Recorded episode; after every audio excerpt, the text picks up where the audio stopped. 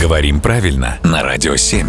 Володя, доброе утро. Доброе утро. Купальный сезон подходит потихоньку к завершению. Мы все еще, конечно, э, теплимся надеждой на бархатный сезон.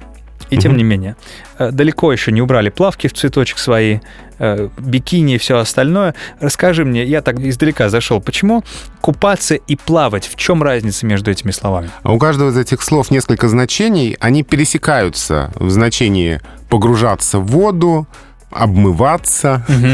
Что вы на море делали? Да, обмывались. Да, мы вот поехали на море купаться. Мы там можем плавать, можем просто Ага. барахтаться. Это, в общем, все описывается словом купаться. Так.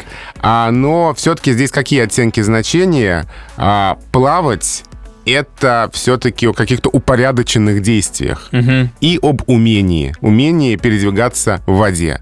То есть это как спорт, плавание. В том числе, да. Ну или просто ты умеешь плавать, ты не умеешь плавать, но мы не скажем, умеешь ли ты купаться. Это все умеют. А, да, и, и- и на Олимпиаде на следующей новая дисциплина э, не плавание, а купание. Да, ну и рыбы в аквариуме плавают, они купаются. Ага, ну, по всей видимости, да. И то, и то связано, конечно, с водой, Да. но купаться — это скорее сам факт пребывания в воде и на море.